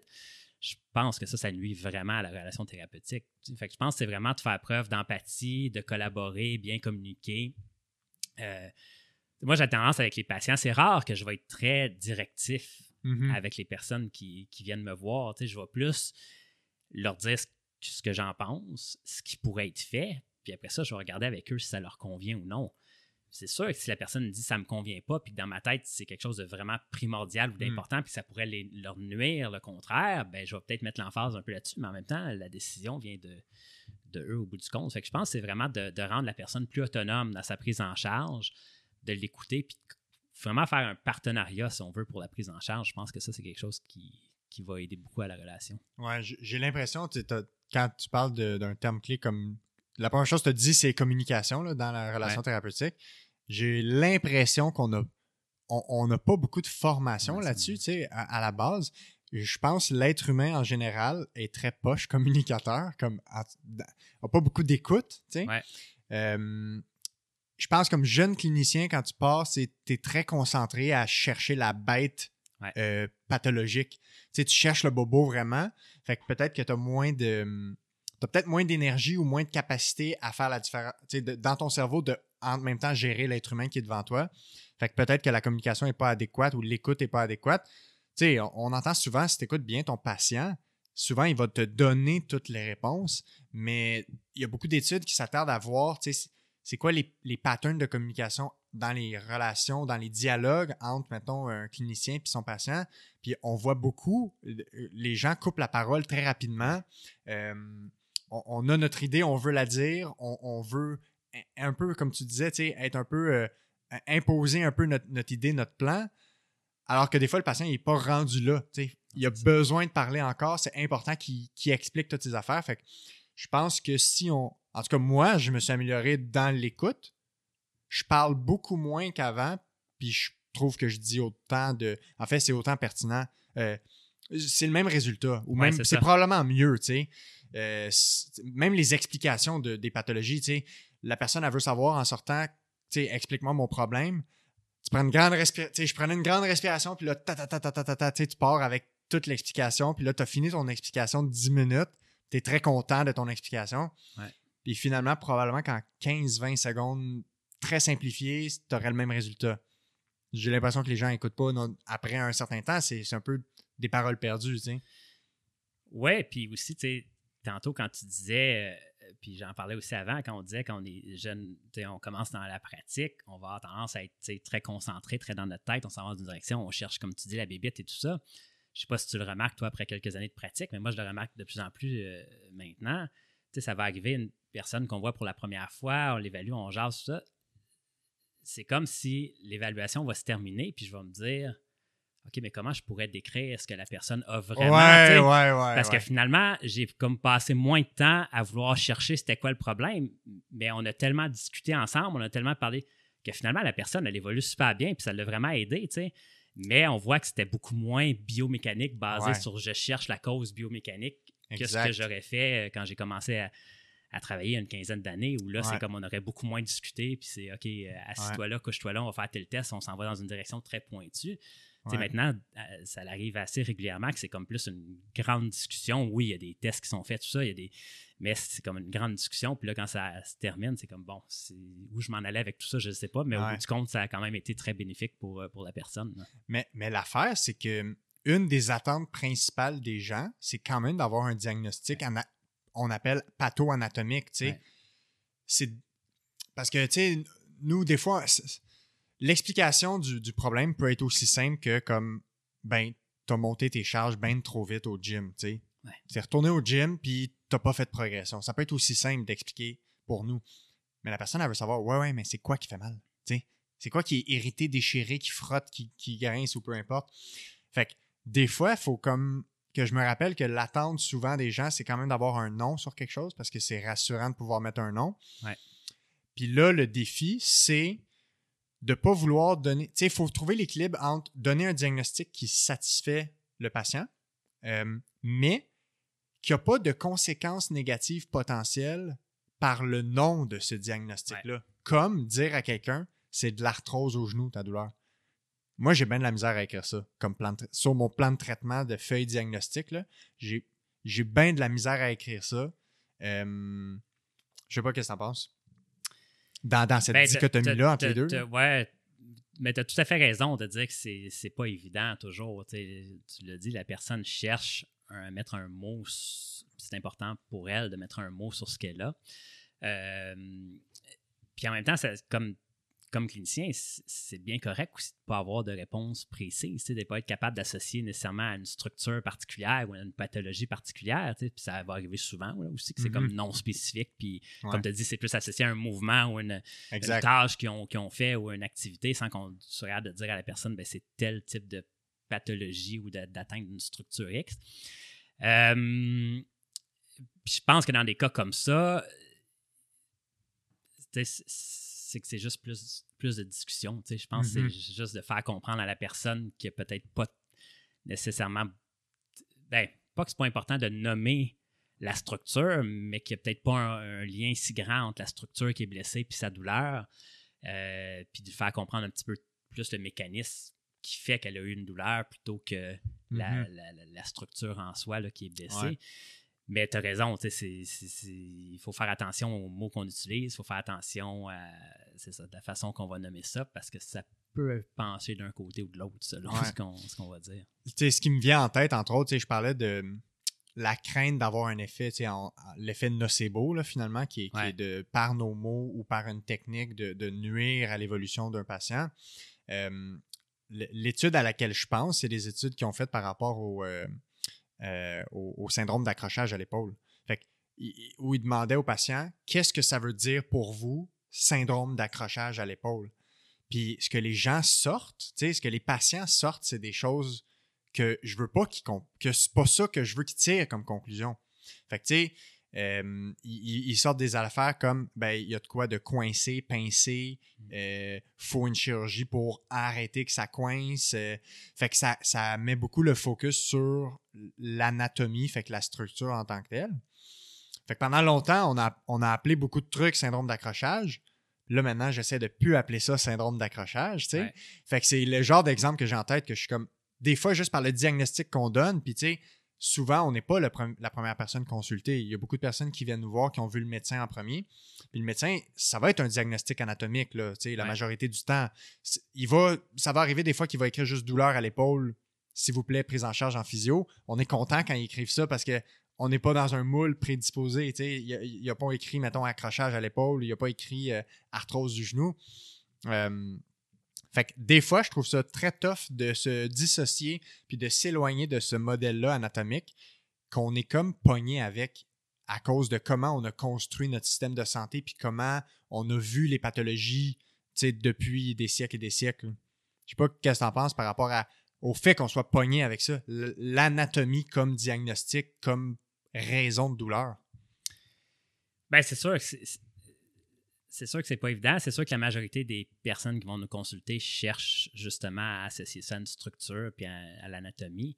Euh, puis je me rends compte, moi, c'est quand même rare, ben pas rare, mais ça arrive quand même moins souvent maintenant que je vais émettre, je vais pas dire émettre un diagnostic là, en tant que physiothérapeute, mais bref, que je vais, je vais parler d'une- pathologie ou d'une structure précise. Souvent, je vais plus présenter ça à la personne de dire, bon, ben, garde, peu importe la structure qui est blessée, disons, dans ton épaule, ben, la raison pourquoi c'est blessé, c'est que tu as fait une activité qui est inhabituelle pour toi, comme pelleter. Puis là, on voit qu'au niveau, disons, du contrôle de ton omoplate, que la musculature ne contrôle pas de façon optimale. Et tout ça a déclenché une douleur. Bref, tu sais, de, de faire un petit peu le- comme ouais. le, le- le portrait global, si on veut, en essayant de mettre le moins d'emphase possible sur une structure précise. Euh, à moins qu'il y ait quelque chose de, vrai- évidemment, tu sais, de, de démontrer par des tests d'imagerie ou un diagnostic Ouais. très précis puis, puis euh, véritable, démis par le médecin comme une déchirure d'une structure quelconque, c'est sûr qu'on Ouais, tourne ouais. à autre chose. hein.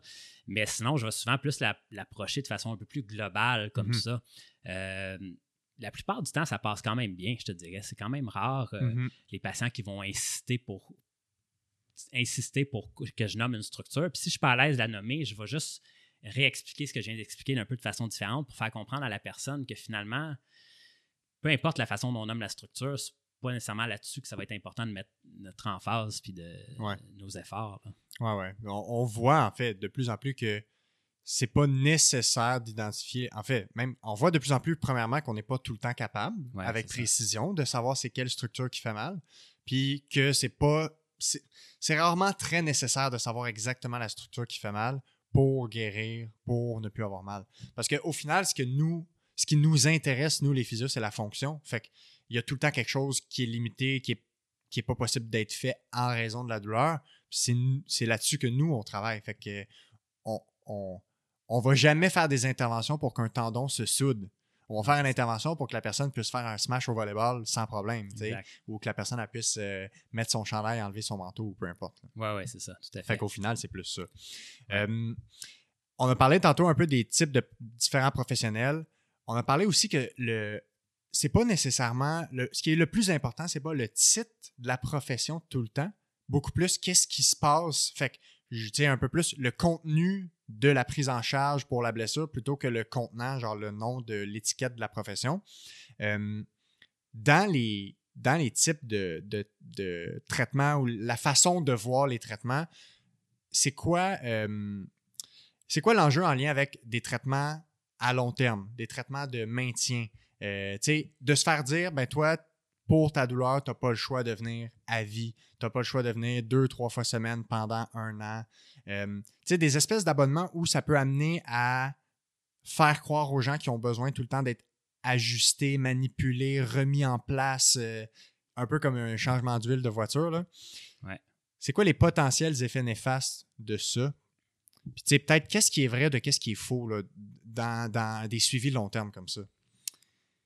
Euh, ben, tu sais, je pense te nommer une problématique de dire de faire croire à la personne qu'elle a besoin de ça. je pense qu'à la base, de, dire d'emblée, tu vas avoir besoin de X traitements ou avoir besoin des traitements pendant X nombre de temps ou d'avoir besoin d'être suivi à vie. Il y a tellement de facteurs qui influencent la douleur, la fonction d'une personne que il n'y a aucun moyen qu'on puisse dire ça. Il n'y a aucun moyen, selon moi, tu sais, qu'on puisse appuyer nos dires sur quelque chose pour dire, ben, va falloir que je te vois X nombre de fois. Que je sais pas toi, mais moi, quelqu'un qui me demande, euh, on va se voir combien de fois ou pendant combien de temps, la majorité du temps, j'ai pas de réponse claire à, à lui fournir. Ouais, Je moi, peux- je le dis. Ouais. Je fais un estimé vraiment basé sur mon expérience. Ben, c'est ça, tu sais, on peut avoir une ce que je leur idée, dis. mais après ça, je leur dis, il y a tellement de facteurs qui, Ouais. qui peuvent faire que ça va varier. Ouais. Euh, puis après ça, de dire à quelqu'un qu'il faut absolument que cette personne-là soit vue pour réajuster quelque chose ou pour euh, à cause de ses douleurs ou autre, ben c'est ça. Je pense qu'il faut faire attention parce que ça revient toujours encore, je pense, à, l'aspect d'attente puis de croyance. Ouais. Si la personne a vraiment besoin de ça, puis que ça peut vraiment, selon elle, l'aider, ben en même temps, il faut comme trouver un juste milieu, je pense. Je pense qu'en tant que professionnel aussi, si- à un moment donné, il faut, faut mettre nos limites puis de dire, ben garde, euh, je pense plus que tu as nécessairement besoin qu'on se voit à chaque semaine. Puis si la personne ressent le besoin, ben là, c'est de jouer un peu avec tout ça pour voir de quelle façon on peut tranquillement changer ça pour qu'il y ait une transition qui se fasse puis que la personne se prenne de plus en plus en charge de façon autonome. tu sais, Parce que Ouais. ça, je pense que c'est quelque chose qui est hyper important aussi, là, qui, Ouais. on s'entend, la prise en charge, euh, l'autogestion, en fait. L'autoprise en là. charge, ouais. En charge, c'est ça qui est super important. Euh, fait que c'est ça. Moi, j'ai beaucoup de la difficulté à dire de façon préventive, faut que je te vois, euh, faut absolument que tu reviennes euh, dans X nombre de temps pour qu'on retravaille ça. Si- S'il n'y a plus rien, selon moi, qui a besoin d'être travaillé, on Mhm. va plus essayer de voir de quelle façon que la personne peut apprendre à, à s'autogérer. Et s'il y a quelque chose, bien évidemment, ça me faire plaisir là, de, la, de la voir, mais pas dire d'emblée, il faut absolument qu'il y ait un suivi préventif là, qui soit fait. là. Je Ouais. sais pas toi ce que tu en penses, mais tu sais, moi, j'ai Ouais. pas cette impression-là. euh, Ben, tu sais, euh, j'ai pas d'idée arrêtée parce que c'est vraiment, c'est c'est beaucoup du cas par cas. Puis, Ouais. Mais mettons, je peux dire les facteurs que moi je considère pour, pour déterminer, est-ce qu'on on doit, est-ce que c'est nécessaire de continuer ou non? Ben, premièrement, il y a comme le portrait de santé global de la personne. Fait que, tu sais, euh, des personnes qui n'ont pas nécessairement eu l'habitude de faire de l'activité physique, euh, qui n'ont pas nécessairement, tu sais, de, de saines habitudes de vie en général, euh, que ça les aide côté motivation d'avoir un deadline de Oui. OK, dans deux mois, je revois mon physio. Fait que ça me motive à continuer à m'améliorer, à continuer à faire des exercices. Plus dans le genre, tu sais, je sais pas comment le. Parce qu'il y a le concept du médecin de famille qui me vient en tête, mais c'est pas la même affaire parce que le médecin de famille, c'est un peu comme un, un genre de check-up annuel pour tout ça. Mais plus quelqu'un qui a eu une blessure, peut-être qu'il l'a traîné longtemps, euh, qu'on l'a peut-être pas réglé à 100%, qui est à 90, 80%, qui est très bien, mais qui veut, qui veut pas rechuter, qui veut s'assurer qu'il qu'il continue à avoir des bonnes habitudes. Plus, mais ce sera pas un traitement en tant que tel, l'intervention qui pas va à aider. vie, probablement. C'est ça, Fait que ça, je suis exactement. d'accord avec ce que tu dis aussi. T'sais, Moi Ouais. aussi, j'ai beaucoup de patients que je vais dire OK, on se revoit dans deux mois, dans trois mois. On va peut-être avoir comme trois, quatre rendez-vous de Exact, suivi comme voilà. ça. Mais il arrive qu'il va quand même avoir un moment où ça va s'arrêter. Ça ne sera pas de dire que ta condition X fait que tu vas avoir besoin de physio à vie à chaque trois mois. t'sais, Non, ou à peu c'est près. ça. t'sais. Fait que, Ouais. euh, ouais, je suis d'accord Ah avec Puis toi. même, même à ça. plus petite échelle, parce qu'il y en a qui diraient Ah, ben, il y a personne qui prescrit de la physio à vie. Mais tu sais, même pendant 3-4 ans, à chaque, à chaque mois, là, Ouais. moi, ça m'est pas arrivé là, de devoir prescrire ça ou de, de déterminer que c'était nécessaire. Fait que c'est beaucoup plus, comme tu le dis, tu sais, peut-être que sur un suivi, tu sais, peut-être que dans les, les 3-4 premiers mois après la blessure, tu as eu un suivi un peu plus rapproché au début. Après ça, ça s'est espacé. Puis là, si tu regardes le jour 1 jusqu'au dernier jour, il y a peut-être eu un an, mais tu sais, peut-être que les derniers six mois, tu les as vus deux fois, trois fois. Puis c'était, la personne, elle revient, puis c'est peut-être juste de, un rôle de coach finalement, de voir qu'est-ce, y a-tu des facteurs qui sont limitants pour que tu maintiennes bien, Ouais. que tu restes bien, que tu sois capable de participer dans toutes tes activités? Y a-tu certains exercices, tu sais, il y a peut-être des exercices après un bout qui sont rendus plates, qui sont en- ennuyeux, que les gens ont plus de motivation à faire. Fait qu'on a un rôle de, de- de créativité pour garder les gens euh, ac- actifs à ce niveau-là. Fait que ça, c'est un volet que je vois, tu sais, que des fois, c'est pertinent. Puis l'autre volet que je vois, c'est des gens qui euh, ont beaucoup de comorbidités, fait que beaucoup de problèmes médicaux. euh, aussi peut-être des conditions qui sont associées à des douleurs à long terme. Fait que, je pense aux fibromyalgie, tu sais, des Ouais. trucs comme ça, que c'est rare que ces personnes-là ont plus de douleurs, plus de problèmes, rien. Puis qu'en étant la personne que, tu sais, en voyant un physio une fois au mois, deux mois, ben ça les en- ils vont pas consommer des médicaments. Ils vont pas à l'urgence quand ils ont une, quand il y a une crise de douleur. Ils vont pas euh, voir leur médecin à tout bout de champ parce qu'ils savent qu'on est capable de les coacher, de les guider, de les prendre en charge. Fait que ça, c'est un peu dans quasiment à la limite, ça, ça dégorge le système, puis ça, ça a un- une utilité à ce niveau-là. Mais c'est une infime portion de, de- de la clientèle que moi je vois comme que, que je peux dire que j'ai un suivi plus long terme. La majorité du temps, là, ça, ça se règle entre euh, deux semaines quand c'est très rapide, puis 3, 4, 5, 6 mois. Là. Oui, et- mais en fait, tu as raison. Moi aussi, j'ai certains, certaines personnes que je vois comme ça. tu sais, euh, disons, une personne qui a la sclérose en plaques, euh, Ouais. qui, qui a des douleurs musculo-squelettiques associées à ça, qui, Ouais. qui- qui est très, très rigoureuse dans ses exercices, que je vais voir peut-être aux 3-4 mois, puis la personne progresse. Pour répondre à ta question de tantôt, c'est que j'ai jamais dit à cette personne-là, tu vas avoir besoin de la physio à C'est ça, C'est plus, dans cette optique-là tantôt que je disais que non, j'y crois pas vraiment. Exact. Fait que, quand je revois cette personne-là à chaque 3-4 mois, euh, bon, évidemment, il y a tout ce qui est réviser ses exercices, tout ça. Puis après ça, il y a toujours la question de. Je demande carrément à la personne, tu sais, est-ce que tu désires qu'on se revoie encore dans quelques mois? Tu penses-tu continuer tes- ton programme d'exercice? Tu veux-tu qu'on le révise ou pars avec ça? Puis dans 3-4 mois, rappelle-moi si tu sens le besoin qu'on les Ouais. progresse, tu sais. Fait que c'est jamais planifié d'avance de ça. dire à la personne, il faut absolument que je te vois X nombre de fois par année ou, tu sais, peu importe. Là. Ouais. Il y a une que- révision constante de Une révision où est-ce qu'on en constante, est, tu encore exactement. pertinent? Ouais. Exactement, tu sais. Puis ça, j'ai pas de problème. tu sais, Même quelqu'un que j'aurais vu, disons, il y a un an pour une condition, puis qui me rappelle, puis qui dit j'ai pas mal du tout, mais tu sais, j'aimerais ça te revoir pour, par prévention pour Ouais. progresser mon programme d'exercice ou je m'apprête à, à débuter une activité que j'ai jamais fait, ouais. inhabituelle, puis je veux juste m'assurer qu'il n'y ait pas autre chose que j'ai besoin de travailler avant. Des cas comme ça, 100% d'accord. Ouais, ouais, Vraiment, exact. ouais. C'est, ouais, c'est ça, exact. Fait que c'est, mais oui, d'emblée, de dire à quelqu'un, tu vas avoir besoin d'abonnement. Ben, ils vont pas nécessairement dire abonnement, là, mais des traitements très, très, très réguliers, beaucoup, beaucoup, beaucoup de volume de traitement. Ouais. C'est pas les meilleures pratiques. En tout cas, c'est pas ce qui est recommandé. Là. Exactement, tu sais, puis j'ai- un exemple en tête, puis c'est un peu ça que j'avais en tête quand tu m'as posé la question tantôt, tu sais, j'ai déjà eu quelqu'un qui m'a consulté puis qui s'était fait di- dire par un autre professionnel de la santé qu'il aurait besoin de 41 traitements pour la condition que cette personne-là présentait Ah, à ce ouais. moment-là, tu sais, puis il voulait avoir mon avis, mais tu sais, je- n'ai pas voulu lui dire clairement que, euh, voyons, ça n'a aucun bon sens, mais en même temps, j'ai dit, ben, tu peux te questionner à savoir pourquoi que la personne pense que c'est 41 puis pas 42 ou 40, tu sais, déjà, Ouais, ou 10. c'est un mais peu exactement. Et tu fais quoi si au bout de X nombre de traitements, 3-4, ça va super bien? Fait que tu sais. Ouais. des fois, on entend ce genre de, prise en charge-là, de dire, bon, on m'a dit que ça prendrait X nombre de traitements ou qu'il fallait absolument qu'on soit vu X nombre de fois. Puis, fait que, oui, je pense qu'il faut faire attention à ça. Fait que la conclusion, si on se fait dire que notre colonne est croche puis qu'elle ressort tout le temps, puis qu'elle a besoin de traitement pour qu'elle reste droite systématiquement, c'est pas de la bonne pratique. Ben, c'est pas de la bonne pratique. Puis il faut faire attention, c'est ça, par rapport à ce qui, ce qui est derrière tout ça, dans le sens que c'est ça. Tout ce que ça implique, en fait, c'est ça plus ce que je veux dire, au niveau des croyances, au niveau des attentes, au niveau des mm-hmm. besoins de la personne, c'est ça. Ouais.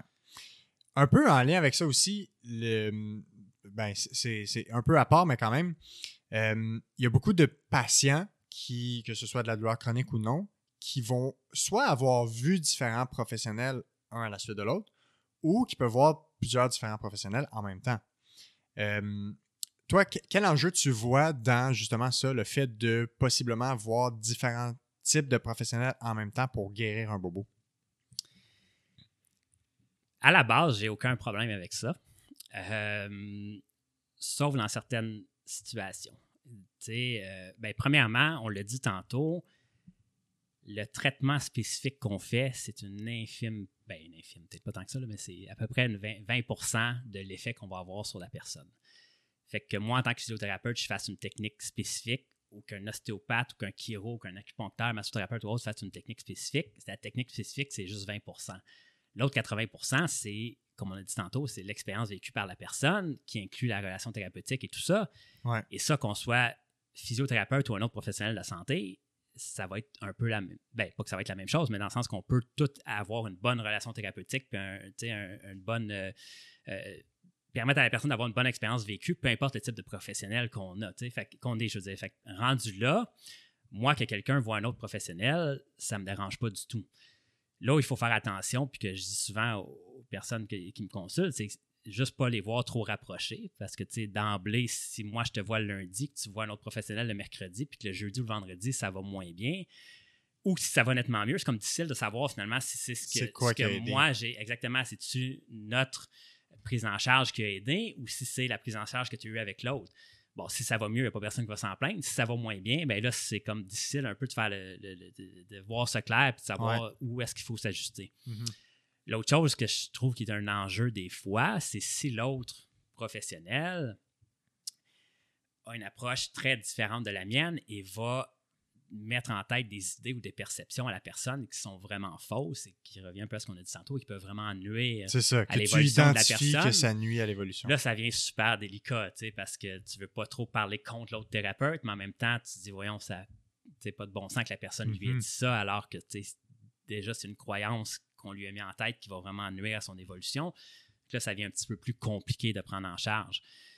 Mais tu sais, après ça, de dire, euh, tu sais, moi, je suis toujours à la position quand quelqu'un me pose la question par rapport à ça, je, me dis, je suis qui, moi, pour juger que ce que l'autre personne va faire, c'est bon ou c'est pas bon, puis qu'elle devrait pas aller le voir. Puis, tu sais, si la personne ressent le besoin mm-hmm. d'aller en massothérapie en même temps qu'elle vient me voir, moi, en physiothérapie, j'ai aucun problème avec ça, en autant que ça soit pas trop rapproché un de l'autre pour que si il y a une évolution quelconque, qu'on puisse le savoir. Puis, je pose des questions à savoir ce qui a été dit, ce qui a été fait, si ça l'a aidé, puis ainsi de suite m'assurer qu'au moins on s'en va dans une direction euh, assez commune, les deux. Là. Ouais. Tu vois, moi, c'est probablement la, première question que je, je, vais demander quand on va me demander si c'est correct de voir, mettons, un masso, un, un acupuncteur, peu importe.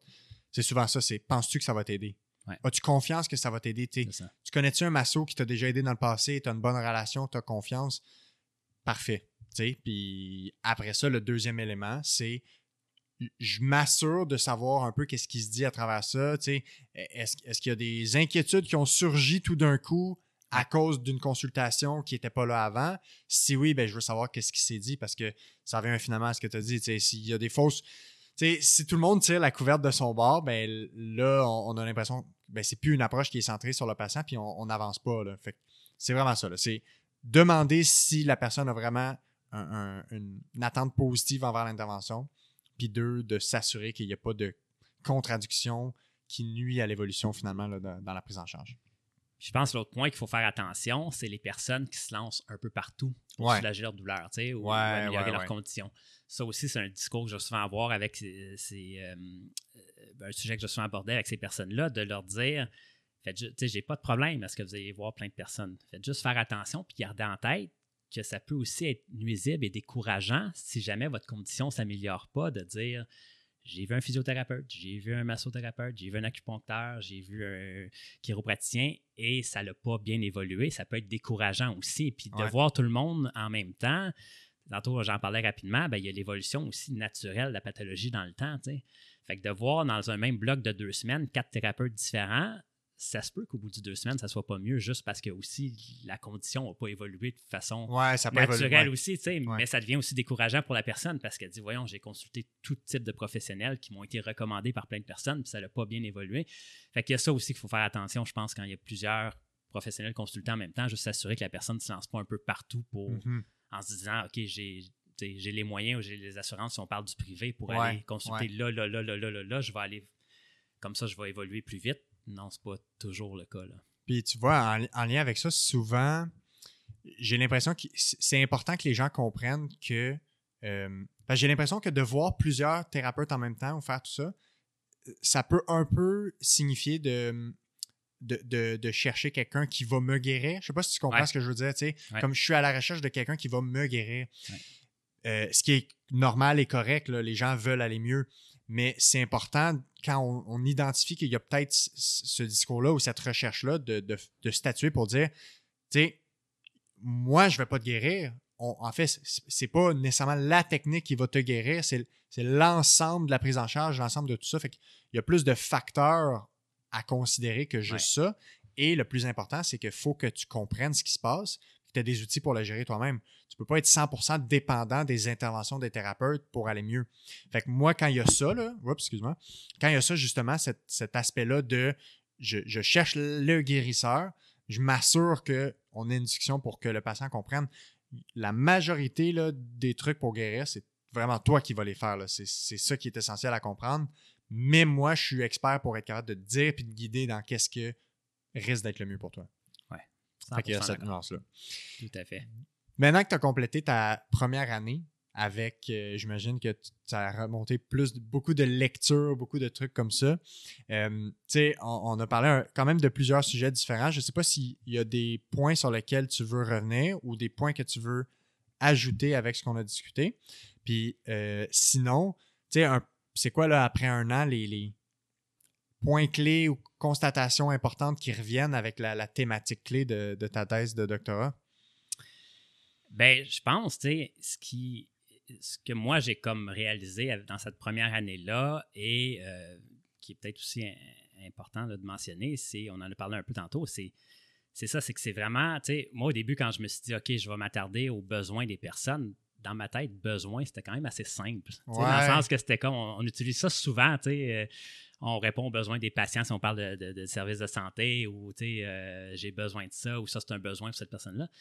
Puis Là, j'ai réalisé que c'était beaucoup plus complexe, puis ça m'a aussi fait comprendre, tu sais, justement, l'aspect de dire qu'on a, on a beaucoup tendance, autant en tant que, en tant que clinicien que, que gestionnaire de, de clinique ou de milieu de soins ou autre, de, de prendre pour acquis que ça, ça va être un besoin pour cette personne-là, tu sais, de dire, bon, ben cette personne-là a euh, soit une condition, douleur chronique ou euh, tel type de, de, de- problématique, de condition, et c'est vraiment ça que la personne a de besoin, tu sais, c'est en Mhm. termes de, fréquence de traitement, de type de technique, de- d'exercice, puis ainsi Ouais. de suite. Mais c'est comme plus complexe que ça. C'est pas juste de dire. Fait que je pense que c'est beaucoup de prendre du recul puis de dire OK, ça, c'est ce que moi je pense qu'elle a de besoin. Mais ça veut pas dire que c'est ça que la personne a de besoin. Si la Ouais. personne. J'ai en tête un exemple de une personne que j'ai vue il y a quand même plusieurs, plusieurs années. La condition de la personne, la personne aurait vraiment bénéficié d'avoir des exercices. Mais elle, elle n'en voulait pas du tout, du tout, et c'était clair, net et précis, elle me l'a dit en arrivant. Tu sais, elle, son besoin, c'était pas d'avoir des exercices. Son besoin, c'était, bon, voir si moi, en traitement, je pouvais faire quelque chose, comprendre ce qu'il en était, puis savoir ce qu'il fallait qu'elle fasse attention. Fait que si je m'étais fié juste à ce que moi, je suspectais qu'elle avait de besoin, puis qu'elle n'y avais pas soit demandé ou qu'elle n'avait pas exprimé nécessairement son besoin, je lui aurais probablement donné des exercices qu'elle aurait probablement pas fait, que ça n'aurait probablement pas été mieux, que je qu'elle serait probablement pas revenue me voir, puis bref, je sais pas trop ce qui se, se serait Ouais. passé avec tout ça. Ouais. Fait que, tu sais, je pense que c'est beaucoup de prendre conscience de nos besoins à nous, d'être capable de les identifier, de dire, OK, ça, c'est mon besoin, mais c'est peut-être pas le besoin que la personne a. Ça, c'est une chose. Euh, l'autre chose, c'est de, comme on a parlé tantôt, collaborer, partenariat, tout ça, puis constamment aussi questionner à savoir est-ce qu'on a répondu aux besoins. Mhm. Tu sais, parce que. Pas juste de le demander, de régulièrement valider. Check-in, un check-in. Ben, c'est ça, tu sais. Euh, fait que vraiment, la, en fait, mon, une, euh, mon doctorat va être entre autres supporté par un, un cadre, si on veut, qui s'appelle l'éthique, du care ou l'éthique des soins. Ouais. Euh, c'est John Tronto, une, euh, une professeure ou chercheuse en politique. euh, qui a mis ça en place. Puis c'est beaucoup basé sur l'éthique. Et bref, il y, a, il y a quatre étapes. La première étape, c'est d'identifier les besoins des, des personnes, euh, prendre en charge le traitement en soi, puis ensuite la réponse aux besoins. Puis je pense que cette phase-là est super importante, tu sais, de dire, OK, tu m'as dit que c'était ça ton besoin, je, ré- je, je, je réalise ou je prends pour acquis que j'ai une certaine responsabilité par rapport à ce besoin-là, je peux faire telle chose pour t'aider. On fait telle chose. Mhm. Est-ce que ça a répondu ou non à ton besoin, que ce soit à la fin du traitement même ou que ce soit au bout d'un certain nombre de traitements? Et de se réajuster, tu sais, de voir finalement, parce que je pense que les besoins sont toujours aussi, c'est dynamique, c'est toujours en changement, en évolution. Ouais. Fait que de voir, OK, on a répondu à ton besoin, est-ce que ton besoin a changé? Est-ce que tu as un autre besoin? Est-ce que, tu fait que de jouer un petit peu avec tout ça, mais d'être constamment, je pense, en, en conversation avec la personne. C'est un excellent point. Tu sais, en physio, on fait beaucoup l'évaluation de nos interventions. Ouais. Mais c'est à ça que ça me fait penser, finalement. Tu sais, l'évaluation des interventions, t'as as fait, un- t'as fait quelque chose, ça fait mal, on fait une technique, un traitement, tu le refais, c'est-tu mieux, c'est-tu pire, ça, ça change rien. Un- tu peux avoir un feedback là-dessus, mais c'est de la même façon que je le vois. Tu as eu comme intérêt et t'as mis comme priorité de vérifier les besoins, les attentes. T'as fait quelque chose par rapport à ça, mais t'as-tu vérifié si ça l'a comblé le dit besoin? Le dit besoin. Exactement. Exactement. Tu fait que ça, je pense, c'est Ouais, super important. tu fait que Ça me parle beaucoup, ça. c'est beaucoup, euh, c'est beaucoup ça que ça me fait réaliser que on l'a toujours su qu'il fallait répondre aux besoins, on l'a toujours su que bon, la communication, la relation, c'est important, mais là, on dirait que c'est ça devient un peu plus concret, puis c'est Ouais. ça, c'est l'ensemble de tout Ouais, ça. mais l'histoire que tu as donnée, c'est le petit exemple clinique, ça, ça me fait penser à un cas. ça- ce cas-là m'a tellement marqué, je l'ai écrit pour m'en rappeler de comme qu'est-ce qui s'était passé. Euh, parce que j'ai trouvé ça vraiment fascinant. C'était une, une couple d'années, c'était euh, un homme qui avait une douleur au cou. Puis c'était un pattern de douleur au cou que vraiment, là, j'étais habitué de voir. Puis, tu sais, j'ai un plan d'intervention pour ce type de douleur au cou que 9 patients sur 10, on, le suit dans l'étape, puis ça va bien, puis ça guérit ça. Puis malgré tout, puis la personne m'avait signifié très fortement qu'elle pensait qu'elle avait vraiment besoin d'un massage pour son muscle. Vraiment là, que le muscle avait besoin d'être massé puis relâché. Puis moi, je pensais pas que c'était ça qui allait l'aider. Encore une fois, besoin perçu par le patient, puis ce que moi, je pense qu'il va l'aider. Puis on, on s'est vu 3-4 séances. Ça a été stable, stable, stable, stable, stable. Sans que moi, je sois capable de m'expliquer parce que c'était comme un extraterrestre pour moi. Chaque fois que je fais ça avec ce type de patient-là, ça marche tout le temps. Il n'y a pas de problème. Je suis habitué d'avoir des bons résultats. Puis il y a un- une séance que j'ai finalement dit, garde, aujourd'hui, tu sais quoi? Et parce qu'il m'avait ramené le fait que je pense vraiment que j'ai besoin d'un massage au cou, là, vraiment profond, qu'on rentre dans le bobo. Ben, qu'est-ce que j'ai fait cette journée-là? J'ai fait ça. Puis je te jure, pendant les 30 minutes de mon traitement, je me sentais complètement inutile, comme si je brisais toutes mes valeurs, tous mes, principes, comme si j'allais à l'encontre de ce, de ce que je pensais qui allait aider. Tu sais, la façon que je le voyais, c'est si tu étais mon père, jamais je ferais ça parce que je pense pas que c'est ça qui va t'aider. J'ai fait ça pendant 30 minutes, puis la personne après était un très satisfaite de son, son traitement. Puis euh, elle m'a écrit la semaine d'après, ce monsieur-là, puis 100% guéri. Ben, guéri entre guillemets. N'avait plus de problème. mieux, ouais, c'est ça. Et je n'ai plus pas vu cette personne par la suite. Puis j'ai fait un suivi six mois plus tard par courriel, puis la personne était encore top shape. Fait que, comme quoi, il y a plus que ce qu'on pense qui va aider, puis ce que les meilleures pratiques démontrent essentiel ou efficace, on peut pas, on peut pas éviter de penser aux, aux besoins et aux attentes des patients. Non, puis je pense qu'il faut accepter de faire des choses qui sont peut-être contre nos Mm. propres croyances, nos propres besoins, nos propres idéaux de, de- prise en charge de traitement, en autant évidemment que ce ne soit pas quelque chose qui peut nuire à la personne. Ouais. Comme dans ce cas-ci, tu sais, que la personne verbalise qu'elle sent qu'elle aurait besoin d'un massage, on s'entend que le pire qui aurait pu arriver avec le massage que tu as fait, c'est que ça change rien. C'est ça, je peux pas pas la de blesser, danger en soi, exactement. tu sais.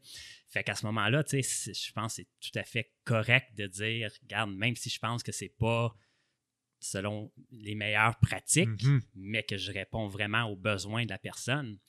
C'est là, je pense que c'est vraiment important, comme je disais tantôt, tu sais, d'être capable d'identifier nos propres besoins, nos propres croyances, de les mettre, oui, de les considérer, mais d'être capable aussi de les mettre de côté puis de considérer les besoins, Ouais, les croyances ouais. et les attentes de l'autre personne.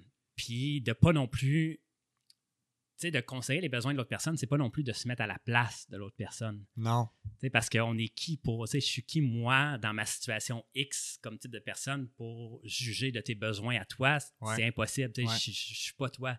Fait que c'est vraiment aussi de questionner la personne sur c'est quoi ses besoins, c'est quoi ses attentes. Je pense que c'est vraiment ça qui, qui va être Ouais. une clé importante. là. En tout cas, ça a vraiment été. euh, c'est comme une date au calendrier, là, cette journée-là. là, dans ma tête, Ouais. c'est comme. Mais c'est pas arrivé. C'est arrivé peut-être une ou deux fois des situations comme ça. Mais tu sais, c'est juste pour. faut quand même garder en tête que ça existe. Puis c'est pas parce que ton intervention qui est habituée de fonctionner marche tout le temps. Mais c'est pas parce que c'est pas, c'est pas parce que tu as cette expérience-là que ça va toujours fonctionner.